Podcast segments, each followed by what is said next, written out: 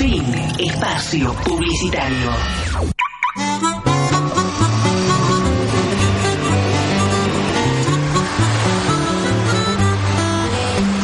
De regreso al norte. Te recibimos con música y palabras. Noticias. Radio en vivo.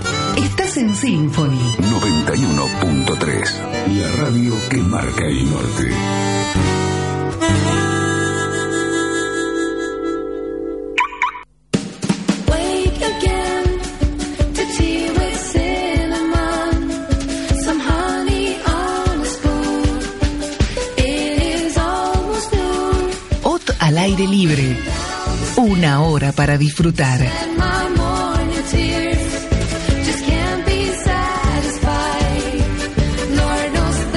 I tried.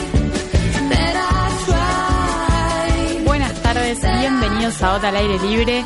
Mi nombre es Paula Lauri, son las 6 y 5 de la tarde y estoy como siempre con Cari Marzarati. ¿Cómo estás, Cari? ¿Cómo estás, Pau? Yo muy bien, con una frescura hermosa, porque estamos con un poquito de aire acondicionado, porque afuera está un poco Pesado, pesado, pesado. el tema. Pero muy bien, gracias. Bien. Estamos también con Judith Inzapilla. ¿Cómo estás, Judith? Muy bien, ¿cómo están? Buenas tardes. Fresquitos acá, ¿eh? Acá está. Acá está lindo. gusto. Sí. Y volvió, volvió Miguel. Sí, volví, volví. Es Miguel un Valenzano. descanso, alguno programado y otro no, pero estoy acá de vuelta. Fresquito también acá con el aire. Sí, con algo de comidita, como siempre. Sí. Y le mandamos un saludo a Ade Salzman, que eh, es nuestra columnista de cine, que bueno, estuvo, está de vacaciones ahora, así que le mandamos un saludito a- desde la sí, playa. está, está en la playa y está con tormenta en la playa. Claro. Por eso no pudo comunicarse, porque si no, ella, se estaba poniendo el piloto amarillo ese, viste, para la tormenta, para irse al Fallé el móvil desde, desde la, la playa. costa, Se le llovió Pero todo. bueno, se le sí, llovió claro, todo. se le inundó el móvil, Sí. no, no pudo. Eh, pero bueno, comenzamos con el programa del día de hoy. Yo eh, quiero confesar que desbarranqué el fin de semana. Qué bien. Bien, Eh, el Paula. primer desbarranque del año, Sí, se podría decir. Yo todavía lo debo. sí. Eh, me junté con unos eh, amigos, compañeros de cuando estudié periodismo en TEA. eh, y nos reunimos por Palermo en un bar que se llama Birmania, que queda en Cabrera 5115. Que la verdad que estuvo estuvo lindo, está bueno el lugar. Fuimos por varios eh, barcitos y estaban todos llenos. Se ve que salió todo Buenos Aires el viernes. Claro, Eh, un poco. sí, aparte cuando la noche está cálida y está linda, eh, se presta para, para salir y recorrer. Eh, y terminamos acá en Birmania, que era el que tenía lugar también. Pero la verdad es que estuvo bueno. Había dos por uno hasta la una de la mañana, así que tomamos un poco de cerveza, tragos. Ah, bien. Claro, es bien bar y pan. Ah, ah, y pedimos unas papas con cheddar que riquísimas, como para acompañar la cerveza. Y Desbarrancaste bien, ¿eh? Desbarranqué, Paula, lo que se llama un desbarranque, sí, Y sí. ahora terminó todo No, esto. terminó tarde porque después nos fuimos a, a bailar por un lugarcito de ahí. Oh, y también- completito, Completo, completo el desbarranque, sí. Como hasta las, a las 6 de la mañana terminé. Estas cosas ya no se hacen. ¿no? Y ya estoy grande para esto, pero bueno, de vez en cuando no viene Hay mal. apuntar, Me parece muy bien. Sí, Eh, el resto creo que viene tranquilo. nadie por. Tranquilos, Sí, ¿eh? el calor nos, nos plancha un poco. Sí. parece, Y sí, nos da sí, sí. muchas ganas. Pero bueno, Suele suceder. Yo vine de un fin de semana de descanso, así que claro. También, También. desbarranque Fin no semana Zen de Miguel. tal cual, Está sí, sí, bien. sí. Bueno, eh, nos vamos con un poquito de música. Sí. La banda se llama Pink Martini Sí. y básicamente el pretexto, porque ya cuando veamos también a la invitada de hoy y charlemos un poquito, es el tema de los viajes, ser viajero. Y los temas musicales de Pink Martini que elegí tienen que ver con o algún lugar o alguna estancia en alguna ciudad nocturna, o sea, es con esta cosa del ocio, el viajar, el conocer otros lugares. Nosotros viajamos mentalmente Claro, por ahora, pero por con esta música. Tal cual, así es. Con un poco de Pink Martini que comenzamos con... Una noche en Nápoles.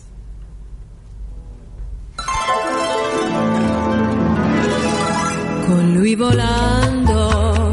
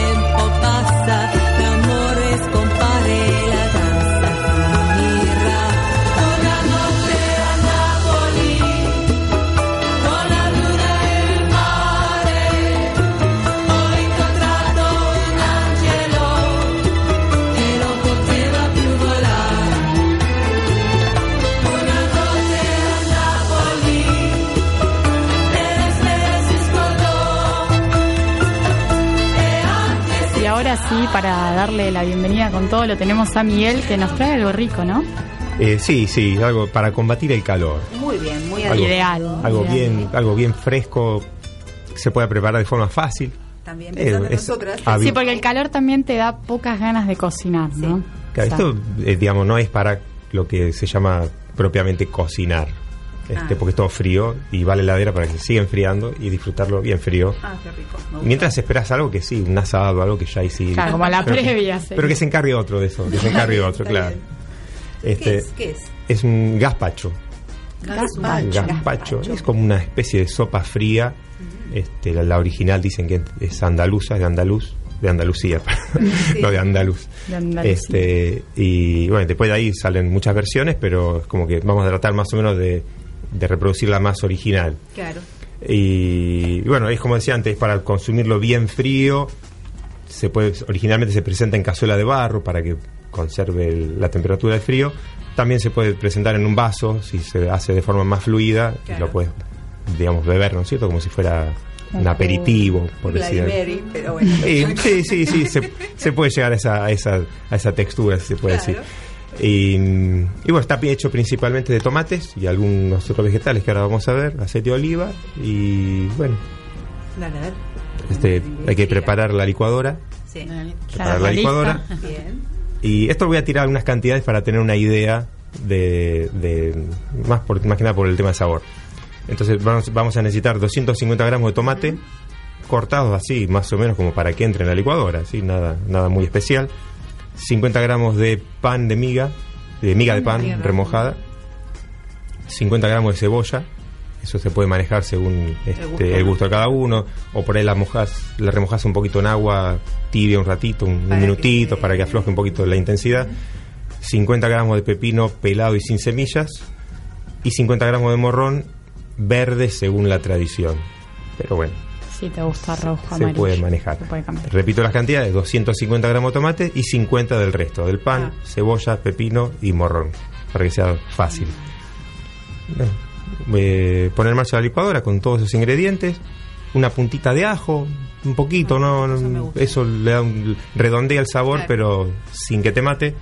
Eh, perejil también un poquito y bueno, ir condimentándolo mientras se va procesando con aceite de oliva, un poquito de vinagre, sal, lo vas probando, este, que cuánto le puede hacer falta de vinagre, cuánto le puede hacer falta de sal, eso se va probando, y un poco de agua si, si vemos que se pone muy espeso según la textura que tenga el tomate y todo eso.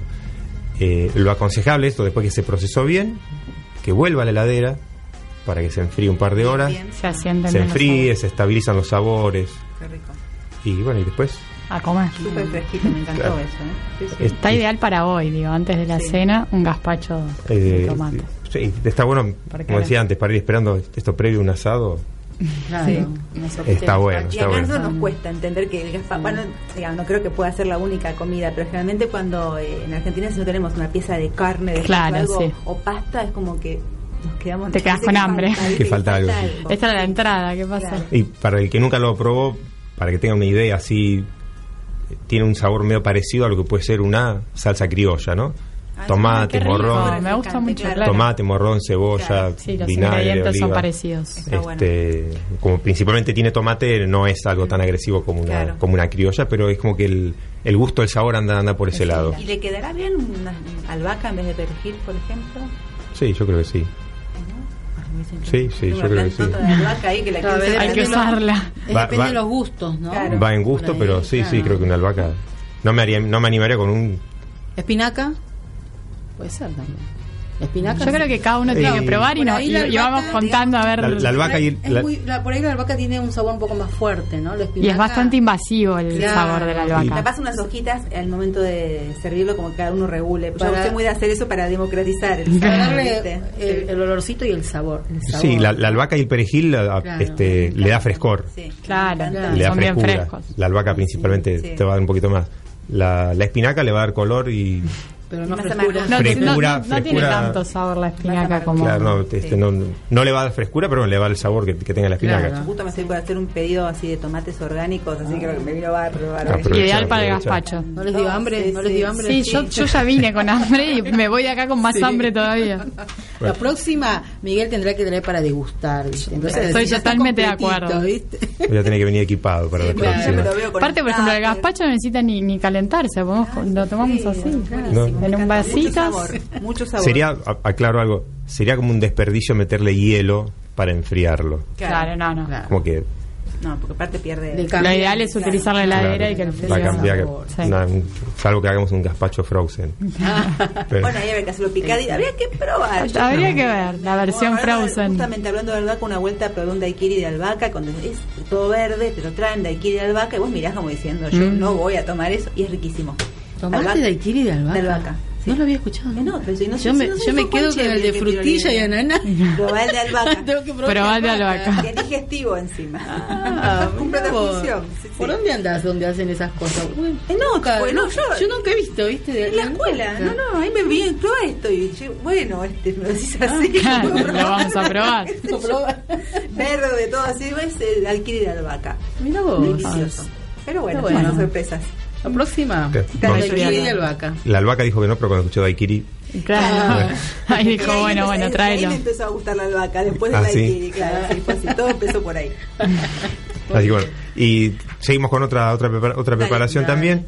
Esta también está buena para como para hacer al aire libre, sí, aire libre, este, en una plancheta o parrilla o una sartén, si te animas sartén al fuego. Sí. Este, que es una tortilla de papas, pero presentada de forma particular, sí, está presentada en un armada en una en un aro de, de morrón, de ají morrón. Ah, Es como una cosita individual, así como Claro. este, Qué- qué original, original, sí. original. Y obviamente esto lo puedes consumir caliente o frío también, una tortilla Claro. de papas. Sí, Sí. Va bien.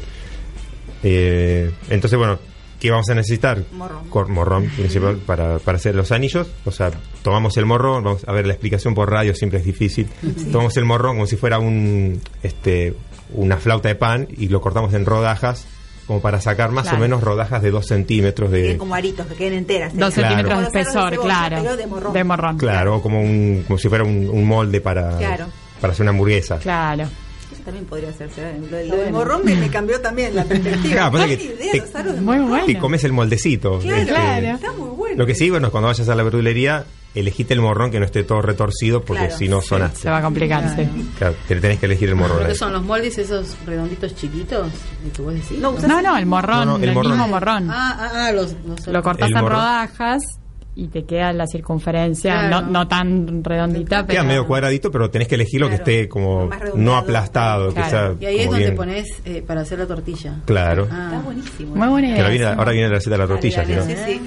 Entonces, bueno, cortamos los morrones, los emprolijamos un poquito para sacar, tiene como unos nervios blancos adentro. Que dicen que eso es lo que hace a veces. eh, trae problemas como digestivos, ¿no? Con, con Ah, el morrón para el que Ajá, le cuesta mira. digerirlo. Eh, después las papas las, el- las cortás con. Obviamente las pelamos, ¿no es cierto? Crudas, las cortás con mandolina, con cuchillo finito, rayado, con el pelapapa si no Ah. tenés dónde. Este, cortás finito. eh, lo, con un poquito de aceite, lo, lo cocinas en una sartén hasta que esté casi, casi cocido el- la papa.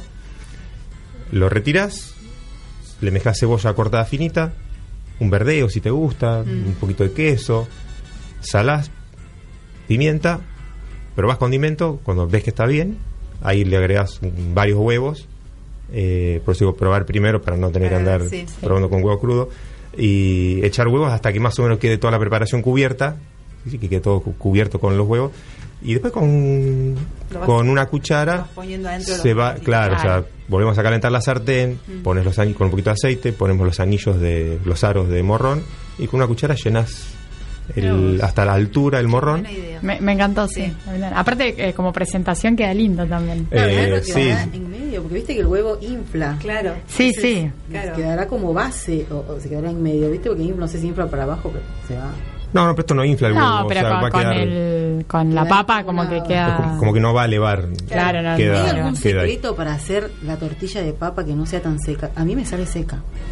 Y para mí es la cantidad de huevo que le pones. Hay que ponerle más huevo, tal vez. Va, no sé, digo. O cebolla, no sé. Mira, hago hervir la papa, ponele, eh, y le pongo ponerle tres huevos para hacer una tortilla grande. Es que no la hervís la Siempre papa, la freís seca. tipo papa frita. Pero hay gente que la hace y le Bueno. sale la tortilla, Claro, sí. eh, no sé cómo hacen, pero medio jugosito, suavecito a mí. Secona. Sí, hay que estar atenta y fijarse y encontrar el punto exacto. algún Sí. secreto debe Sí. haber. Yo estoy logrando que lo primero es que ya poder sacarla con forma. Que.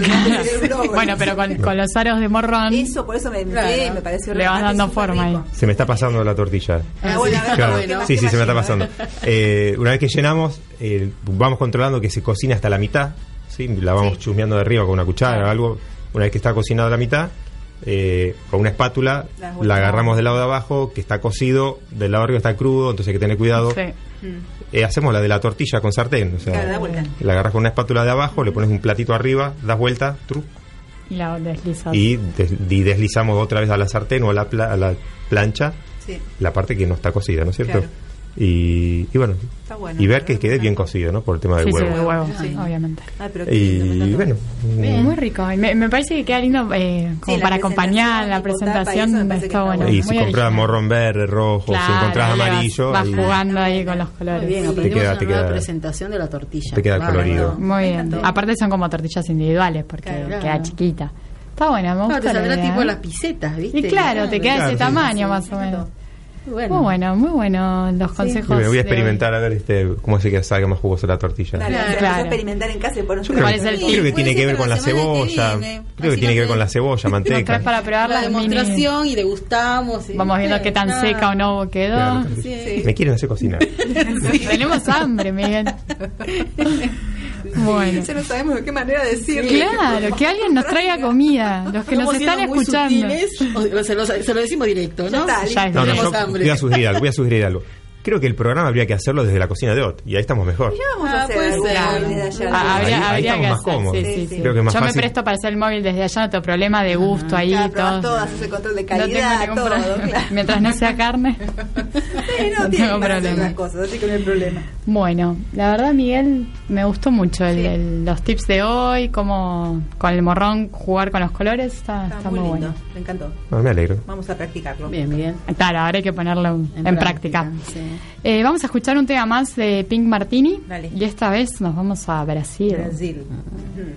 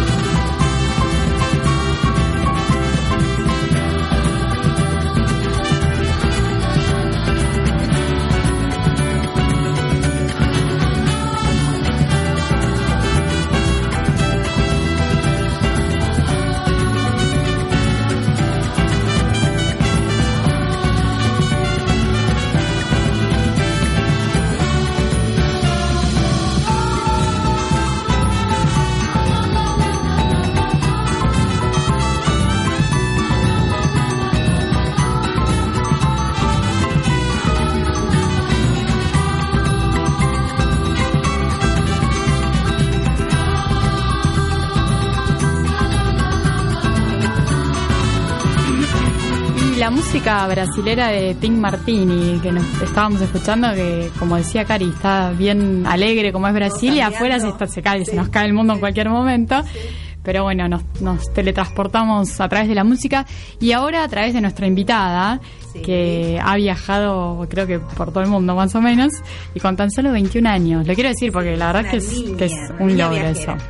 Estamos con Melanie Constadt, que es egresada de hotelería de, de OT y eh, además, eh, como comentamos siempre en OT, eh, tiene convenios con eh, universidades en el extranjero.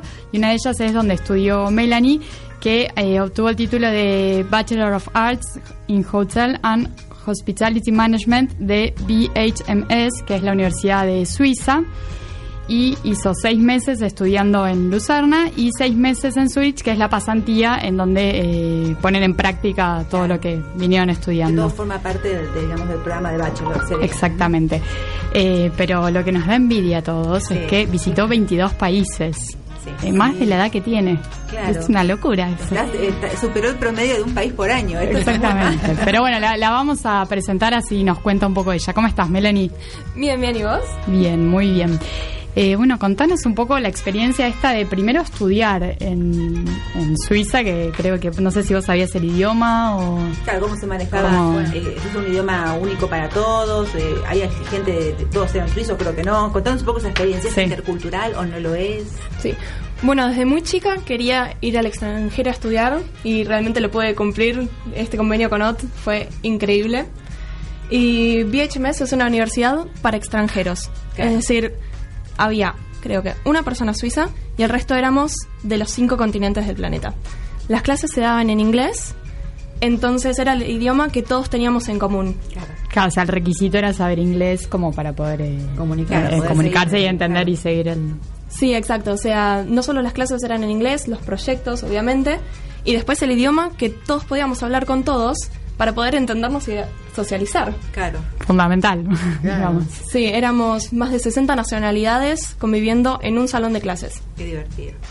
Sí. Está bueno eso por el, por el tema de, de las diferentes culturas, de las diferentes tradiciones, porque si bien, como decís, comparten un mismo idioma, eh, seguramente hay muchas cosas en las que se diferencian. ¿Y vos sentiste, Y- por ejemplo, eh, porque viajar obviamente siempre se que abre la mente. En este caso, el hecho de estudiar con gente de todo el mundo. Eh, ¿Qué te hizo sentir? ¿Fue como estudiar acá en Not, que éramos todos más o menos San Isidro, Pilar, Vicente López? Bueno, igual hay gente que viene más lejos, pero somos muy muy locales, tenemos mucha historia local. Pero ¿qué pasa de golpe pegar ese salto a... Sí, abrirse al mundo. Y con, no sé, 60 nacionalidades. O sea, ¿qué, qué- ¿cómo lo viviste? Sí, la verdad, eh, la interculturalidad siempre me encantó. Es una de las razones por las que elegí hotelería, porque, Claro. me, porque me gusta estar con gente de diferentes culturas y probar diferentes comidas, hablar diferentes idiomas, visitar otros países, conocer las costumbres de la gente que no es como yo. Claro. Entonces, el shock cultural al principio fue muy tremendo. Eh, pero al mismo tiempo, te das cuenta que estudiando con tanta gente, conoces eh, tantas culturas y los estereotipos no existen. Claro. Es muy cierto que los estereotipos están por algo, porque hay algunas personas que tal vez lo cumplen. Por ejemplo, nunca vi un italiano que se vista mal. Entonces, Eso- Ahí sí hay un estereotipo. Ah, muy Sí, bien. y los españoles que son la mayoría del tiempo súper alegres. Pero eso no aplica a todas las personas. O sea, los estereotipos realmente que tenemos sobre cualquier país no existen. Claro. Y eso te lo da conociendo muchas culturas y muchas Bien. personas de esa cultura. Sí, te permite como, como ir derribando estos mitos de... de- Sí, encima lo lindo que es, eh, ahí ya no estás en rol de turista, sino que tenés que hacer Sí, de local un poco también. O sea, tenés que estudiar en, en conjunto y, y compartir y capaz te enterás de cosas que uno ni idea tiene de la cultura propia, que formas de vida, formas de comer, formas de entender el mundo. Así que, ¿de qué hay algún país, del- cuál es el país más exótico del que era alguno de tus compañeros? Después vamos a hablar de los que visitaste, pero ah, pensemos. ¿Algún compañero que dijiste, ¿de dónde es? Como que te hubo alguno que fuera demasiado alejado de nuestra nuestro rango cultural. En realidad creo que la más alejada era yo. Claro, tal vez el resto eran muchos de Europa o de... Porque... Sí. Sí, todos decían, ¿de dónde? Claro, nadie conoce Argentina. Sí. Por suerte, la mayoría conocía, la mayoría sabía que era en América Latina, pero había mucha gente que ni siquiera sabía dónde estaba en un mapa. Claro. Nos llegaron a preguntar, Argentina, es al lado de Afganistán, ¿no? y, Eh, y vos decías, No, no, no. Lo único que nos falta. Claro. no. por suerte no. y no, no- por, no en contra de Afganistán. No, todo porque lo es contrario, una sino por la zona que- único Exactamente. que nos queda es ese todavía, pero bueno. Sí. Bueno, también me han preguntado si hablo argentino, porque no saben que se habla No, español, castellano o español. Pero bueno, mis compañeros eran de todo el mundo, no sé, Taiwán, Cambodia, Vietnam, eh, Hong Kong. Sí, bueno, yo sabía que hay una tendencia muy muy creciente en todo lo que es el países del sudeste asiático y de Asia en general de ir a formarse a Suiza porque eh, eh, el turismo está creciendo mucho y necesitan muchos estándares hoteleros que ellos culturalmente no los tenían, entonces están formándose allá, eso sabía. Sí, que- exacto. sí. O sea, mm, Asia está teniendo un boom tremendo en hotelería Mm, y necesitan profesionales. claro, En realidad la hotelería casi siempre fue un, un puesto de trabajo que no se necesitaba ser tan profesional, pero hoy en día hay estándares mucho más altos, Claro. se desarrolló demasiado y necesitamos gente educada en la industria. Necesitamos gente que sepa idiomas, gente que sea proactiva, gente que sea eficaz. claro, Y eso solamente se logra con educación y con mucha motivación, con muchas ganas. claro. No, y creo también que una base de, de hotelería es viajar justamente, Sí. porque es... eh, y meterte en otras culturas, en otros países y de ahí tomar las herramientas claro. como para, bueno, Sí. eh, lo que significa trabajar en hotelería, creo Eso yo. y la práctica, porque justamente el Sí, sí, la de- práctica. de, los, de los programas, la mayoría de los programas extranjeros, que es que tienen realmente un semestre que es de estudio y el otro que está dentro del plan de estudios, pero es de prácticas. ¿Qué tipo de prácticas tuviste que hacer? Correcto. Bueno, en realidad tenía las opciones de ir a cualquier país del mundo que yo quiera. Ellos me ayudaban a conseguir la pasantía.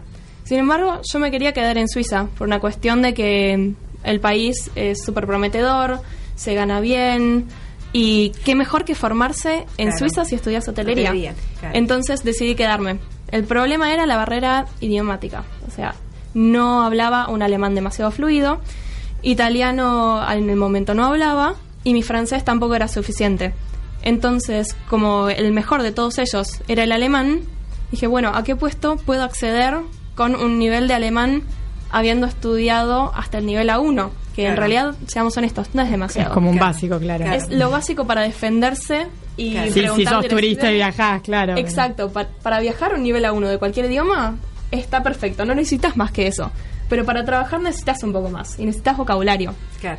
En- sí, entonces decidí, bueno, yo estaba estudiando en Lucerna, decidí ir a Zurich y ahí eh, conseguí un puesto en alimentos y bebidas, en Claro. banquetes de un hotel cinco estrellas. Bien. ¿Y te manejaste bien con el alemán? O... Sí, por suerte mi alemán eh, mejoró un montón Claro. ahí. Bueno, también te da esa posibilidad, obviamente, de, Sí. de estar viviendo en un lugar donde eh, tenés Sí, que hablar ese idioma, lo vas mejorando, seguro. Sí, mi alemán mejoró un montón. También había mucha gente del staff que eran, bueno, éramos de todo el mundo también en el hotel. Entonces se hablaban tres o cuatro idiomas en la cocina.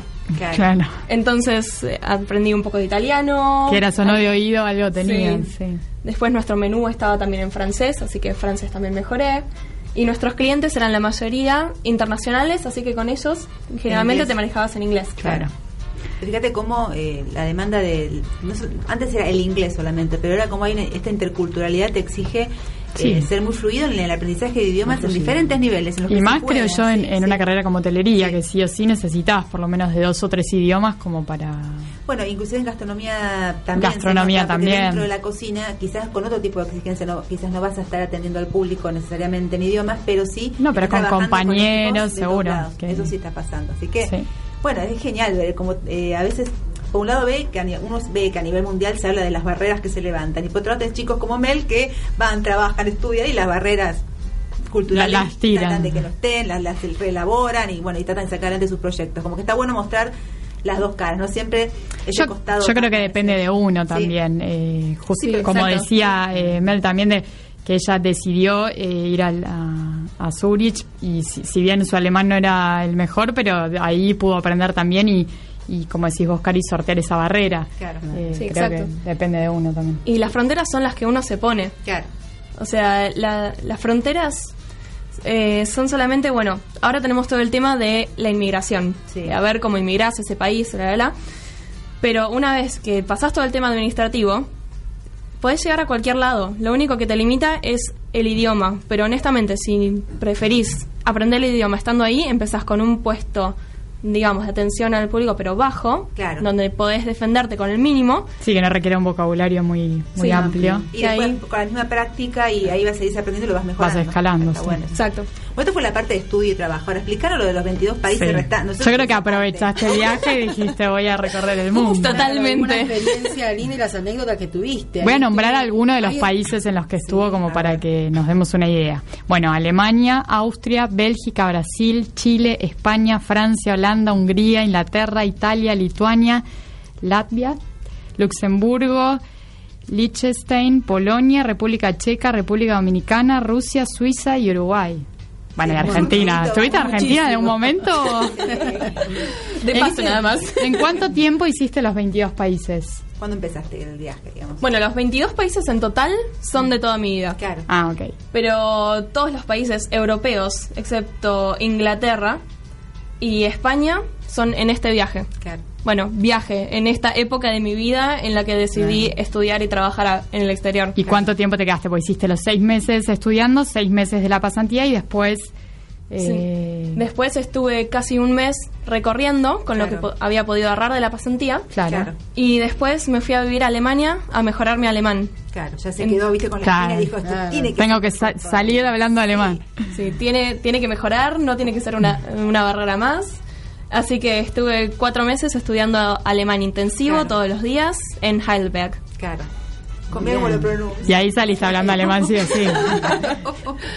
Igual de todas las la experiencia que tuviste, una chica viajera, muy aventurera, la verdad que este muy lindo, muy audaz.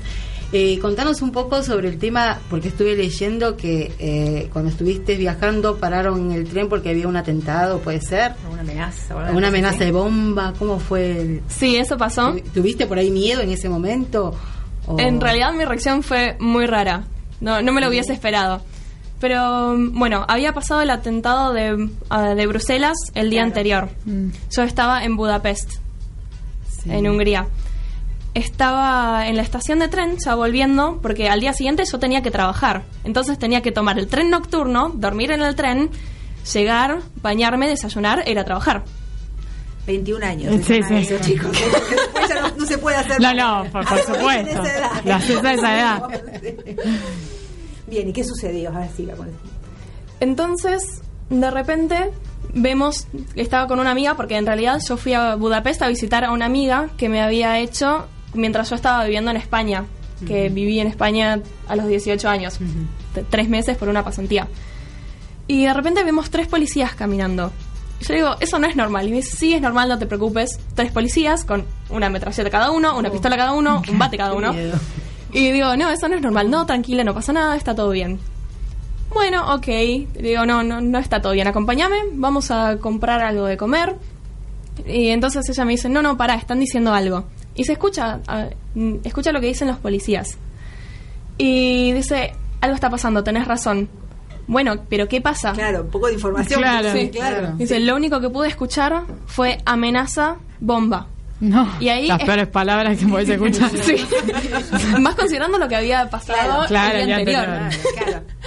Entonces la policía nos evacuó a todos de Claro. la estación y nos quedamos afuera simplemente esperando, bueno, a ver qué pasa. No nos querían informar, pero había por lo menos siete autos de policía, dos ambulancias, bomberos. Claro, y vos ahí mirando y no te ¿Qué explican está nada. Pasando? no explicaban sí. nada, solamente decían hubo una amenaza de bomba en el tren que está llegando a la estación. Dijeron que iban a volarla en cuanto lleguen. No. Bueno, está bien.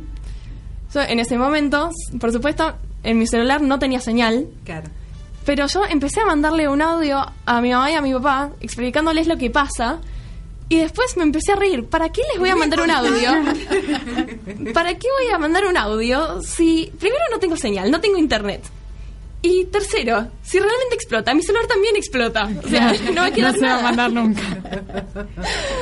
Y lo único que yo podía pensar es, si, bueno, seguramente no pasa nada. Todo tiene que pasar bien porque todo mientras viajo, aunque pase malo, termina saliendo bien. Claro. sí. Entonces, lo malo sería que mi tren no salga, porque mi jefe me mata si no estoy a tiempo para O sea, trabajar. acá lo importante era llegar a trabajar. En medio Eso es del caos tenía que ir a trabajar ella. Eso era lo importante, no, no perderse la rutina. Y al final, ¿qué pasó? ¿Pudieron viajar bien después todo? Sí, o sea, tuvimos demora, después abrieron de nuevo las puertas. Pero fue solo una amenaza, no pasó nada. Fue una amenaza, pero la policía llevó- se llevó a alguien pataleando. Ah, Ah, capaz claro. se Sí. encontraron ahí. Sí, andás a- Igual también, eh, que eso es algo que le está pasando a Europa, mucho el tema de cuando hay un atentado, que ya nos ha pasado con otros estudiantes que están haciendo o que ya se recibieron y están trabajando allá. Cómo, eh, cuando empezó la serie de atentados, cómo cambió un poco el, el sentirse cómodo en Europa, porque eh, antes era una sensación más, más realmente de libertad y ahora cada Estás tanto más alerta. sucede algo y eso Sí. genera un miedo que aunque totalmente capaz infundado, o sea, infundado en el sentido capaz no había nada pero eh, alteró mucho lo que fue ese turismo europeo y moverse. Porque quizás antes era mucho más desenfadado y de golpe ahora no. Sí, a, a mí me pasó en el 2013 que estuve también en Europa, en París, eh, estaba en la Torre Eiffel y también nos evacuaron a todos porque había una amenaza de bomba. Finalmente no, no sucedió nada por suerte, pero también había policías y todo. Hablaba todo el mundo francés, yo no entendía nada de lo que pasaba, pero ya cuando nos evacuaron y había policías, yo pensé, dije, esto me parece más por el lado del atentado. No, no, no tenías opción, tenías que bajar. Pero sí, se notó como el, el protocolo que tienen, todo lo operativo y finalmente no pasó nada. Después salió en los diarios que había sido una amenaza de bomba, pero, Pero vacía. Sí, Entonces, vacía. es una pena eso porque la realidad es que al margen de las cuestiones políticas que puedan generar todo esto hay un tema cultural que Europa eh, había logrado como una cierta Sí, estabilidad, eh, estabilidad Y hoy en día no la sí. Eso es, da un poco de pena. Y por acá, por Argentina o América, ¿viajó también usted, señorita?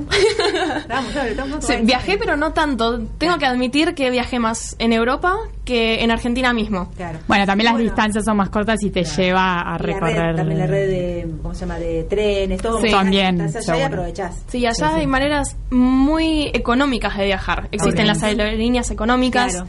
los buses económicos. Los trenes también. Sí, los trenes igual son, un Son poco más caros. Un poco, pero la comodidad también es, Pero es son comodísimos. buenísima. sí. Claro. Y lo de las, por ejemplo, una línea aérea de las económicas es realmente muy económica en comparación a, a los valores tradicionales de una aerolínea o no? Honestamente sí, porque existen las ofertas. Claro. Yo, por ejemplo, viajé de Milán a Colonia, en Sí. Alemania, po- con Ryanair, que es una Sí, de las más sí, conocidas. las más económicas, por- sí. Adivinen cuántos euros. Cinco. No. Menos. No, Menos de 5 euros. Tres euros. Menos. Pues ni el colectivo a casa No, me sale. no, realmente. El billete aéreo salía un euro noventa y me cobraban 50 centavos de recargo por pagar con tarjeta de crédito. O sea, menos de 2 euros 50 un viaje En de avión. Italia a Alemania. Esos Sí. son los vuelos de último minuto que le llaman a veces. Escuché ver. No, no hay, no era de último minuto, era normal, era la oferta. reserva y Una todo. reserva programada. Ay, Claro. No puedo Sí. creer. Yo viajé barato, pero no tanto, creo que 10 euros me salían. No, ¿verdad? tampoco. Ah, igual es baratísimo, Claro. sí, sí. 10 Creo que el más caro era de 20 euros porque, el- no sé, el tramo tal vez era Y distinto. habría que ver pero- si una estructura de ese estilo eh, puede aplicarse acá en Argentina, sería un golazo, porque tenemos muchos destinos, como es un país grande, la verdad que sí, recorrerlo de otra manera se te hace arduo, pero de repente un viajecito así a Salta de fin de semana, pagando... Te, te pago 10 euros. No, no hace falta que sea la de 2,50, sería un... No, pero acá los precios, yo que eh, en el, donde estoy en el trabajo todo el tiempo saco pasajes a Bahía Blanca, están 5 mil pesos a Bahía Blanca. Claro, O sea, es una locura. Acá nomás, si vamos acá a nomás. comparar. Claro. Eso si lo sacás con poco tiempo, ¿no? Claro. Como en la misma semana, pero igualmente. O Sí. sea, no- bueno, pero no quizás quien te diga, ojalá que empiecen a replantearse. Sé que hay un tema que están Hay un debatiendo tema, acerca de sí, sí. políticas de esta de aviación, porque tener un beneficio de eso mueve el turismo muchísimo. Sí, por Tenés ganas de supuesto. viajar, pero hasta es como cuando te compras una oferta. Como ¿sabes que hago el fin de semana. Bueno, voy a viajar, ya Claro, está. bueno, vamos a Islandia, que yo me obsesiono. Claro. Es el pasaje de los más caros que hay. No creo que haya mucha oferta para viajar a Islandia. No, pero al menos para viajar dentro de Argentina, Claro, que sea más eso sí, económico. para acá sí, eso estaría genial. Pero igual tienen que mejorar muchas cosas también, viste Sí. que están en paro, que la gente no puede viajar. Sí, pues Sí, que dar sí, un sí, hay- hay ordenamiento varias. Hay que- Bueno, igual ella también tiene sus problemas Sí, sindicales sí, también, pero hay que dar un ordenamiento a todo el tema. El tema aéreo o el tema de transporte es fundamental para un país como el nuestro, sobre todo que tiene tanto Que es tan grande, seguro. Sí, sí. Así que bueno, entonces ahí te- se evidentemente Europa están pudiendo y tienen pasajes por 2,50. O sea, podés morir en un atentado, pero viajas por Ah, no, vas 2,50. por 2,50, está muy bien. Bueno, los plenos contra el mundo. ¿Qué Y seguro, seguramente. Mi intriga es, ¿cuál, es de lo, cuál de los 22 países eh, te gustó más o te gustaría volver? Volver absolutamente a todos. A todos. A todos. ¿Y vivir? Vivir es un tema diferente.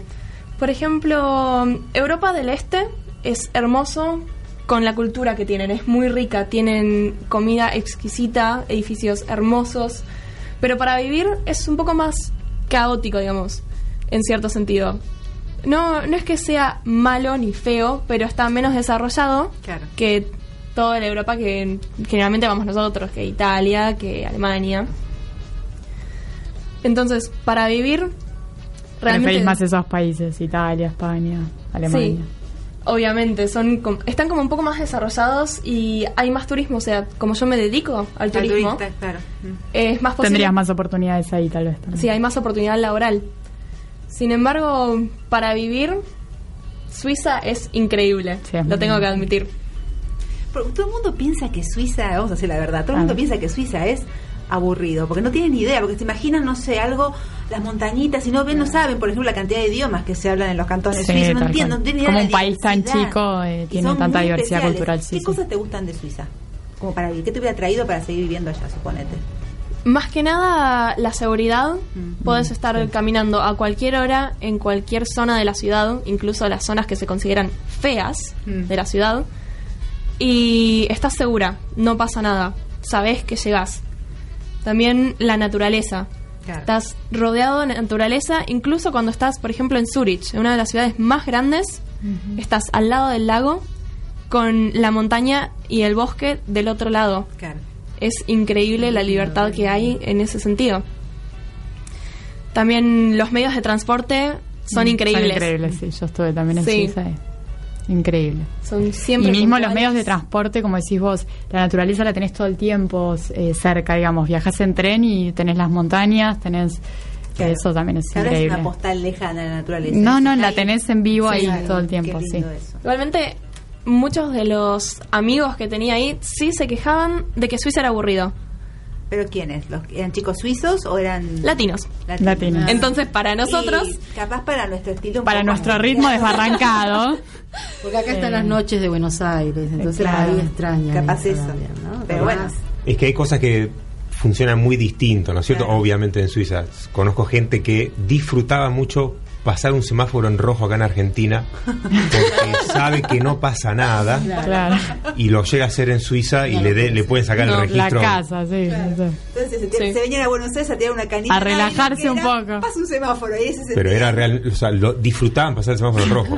Claro. Pero así. extrañan esa libertad de poder hacer. Sí, un poco la rebeldía que creo que en Suiza no, No la no, pueden hay. tener. No, Sí. Bueno, y antes que te vayas, Melanie, te quería preguntar, ¿cómo es la gastronomía del día a día tuyo en, o cómo era en al- algo que recuerdes de, de los países, ¿no? Porque deben ser muy distintos este, en cada país. Sí. Y, y cómo, cómo te encontrabas, cómo te arreglabas cuando de repente no sabías ni qué era lo que Estabas comiendo. estabas, claro, por comer. sí, generalmente preguntaba lo que tenían. Si no hablaba el idioma de ese país, preguntaba en inglés.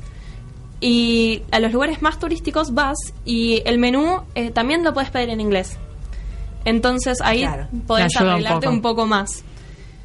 Eh, pero he probado cosas muy raras y muy ricas. Por ejemplo, sopa fría de remolacha que se llama borscht, en Rusia. claro. Eh, salchicha de papa en Lituania. Salchicha de papa. Sí. Eh, bueno, la típica raclette. Ay, la Ah, racleta es riquísima en Suiza. Es muy Sí, rica. sí. sí. Muy bueno.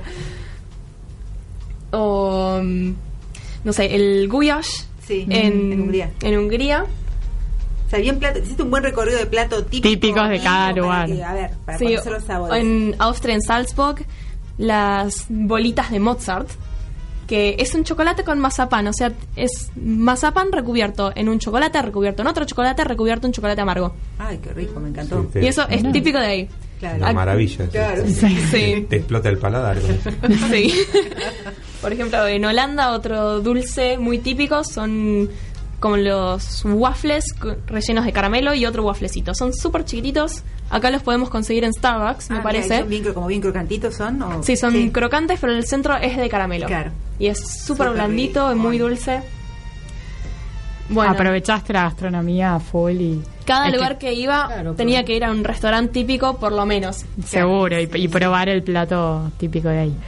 Bueno, hicimos un recorrido nosotros por los 22 países en los que estuvo Melanie eh, a través de, de su mirada. Y quiero comentar una cosita. Vos en tu blog estás publicando y contás anécdotas, todo, como para el que quiera leerte un poquito dónde tiene que entrar. Sí, bueno, eh, publico la mayoría de las cosas en mi Instagram, Sí. que es Mels Mapamundi.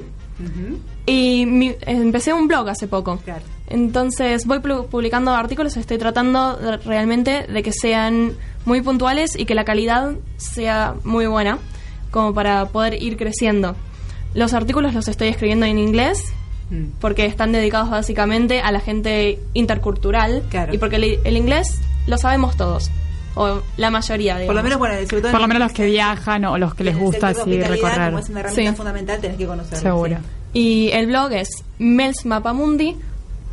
melsmapamundi.wordpress.com. Perfecto. Perfecto, ahí pueden encontrar todos los viajes de Melanie, Todos los viajes de Melanie. y recorrer con ella también. Bueno, muchísimas gracias por haber venido, Melanie. Gracias por invitarme. No, por favor. Fue, fue muy lindo hacer nuestra recorrida de, de- Imaginaria, imaginaria. Y gastronómica y de Un poco de todo, sí, sí. Así que los que estudian hotelería pueden hacer lo mismo que, que Melanie, ¿no? Sí, ¿Por totalmente. qué no? Anímense, anímense. totalmente. Anímense. y ahora sí, eh, nos vamos con un poquitito más de Pink Martini y esta vez con... Mar desconocido.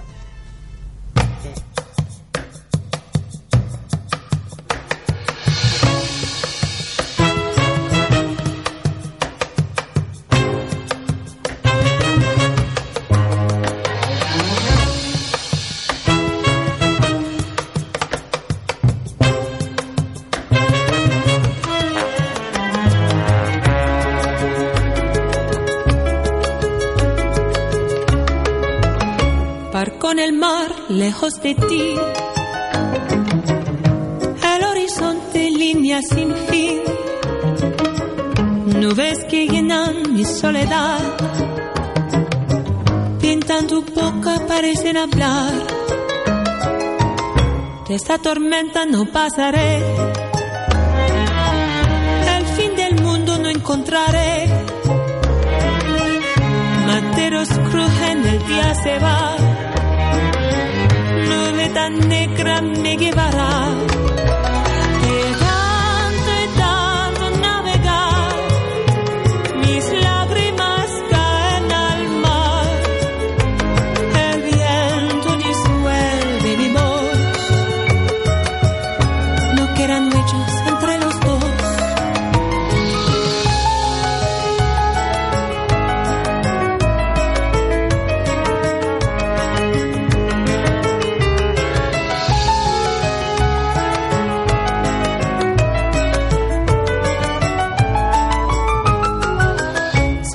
Guía, caí en ti.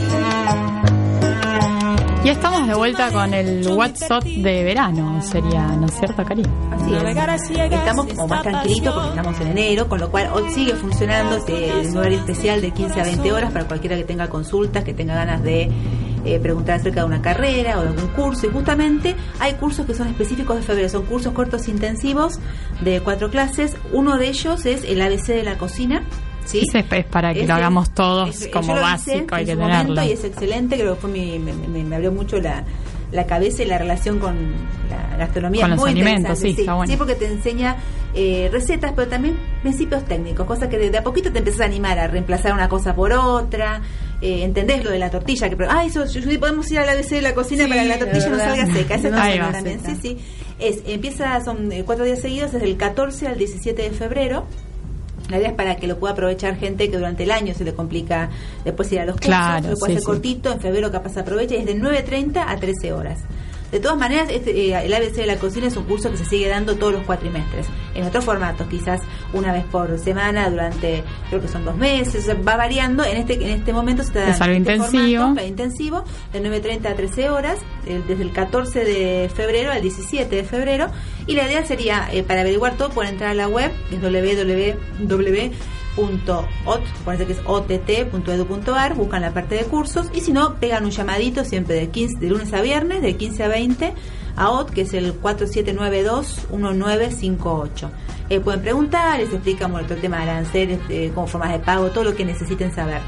Y en lo demás, bueno, estamos, están abiertas las inscripciones para los que son nuestras carreras, que la primera charla informativa va a ser en la primera semana de febrero, todavía falta un poquito, así que Falta, cuando estemos más pero- cerca ya la vamos a recordar un poquito más, porque la gente escucha y pues se olvida. capaz. Sí. Sí.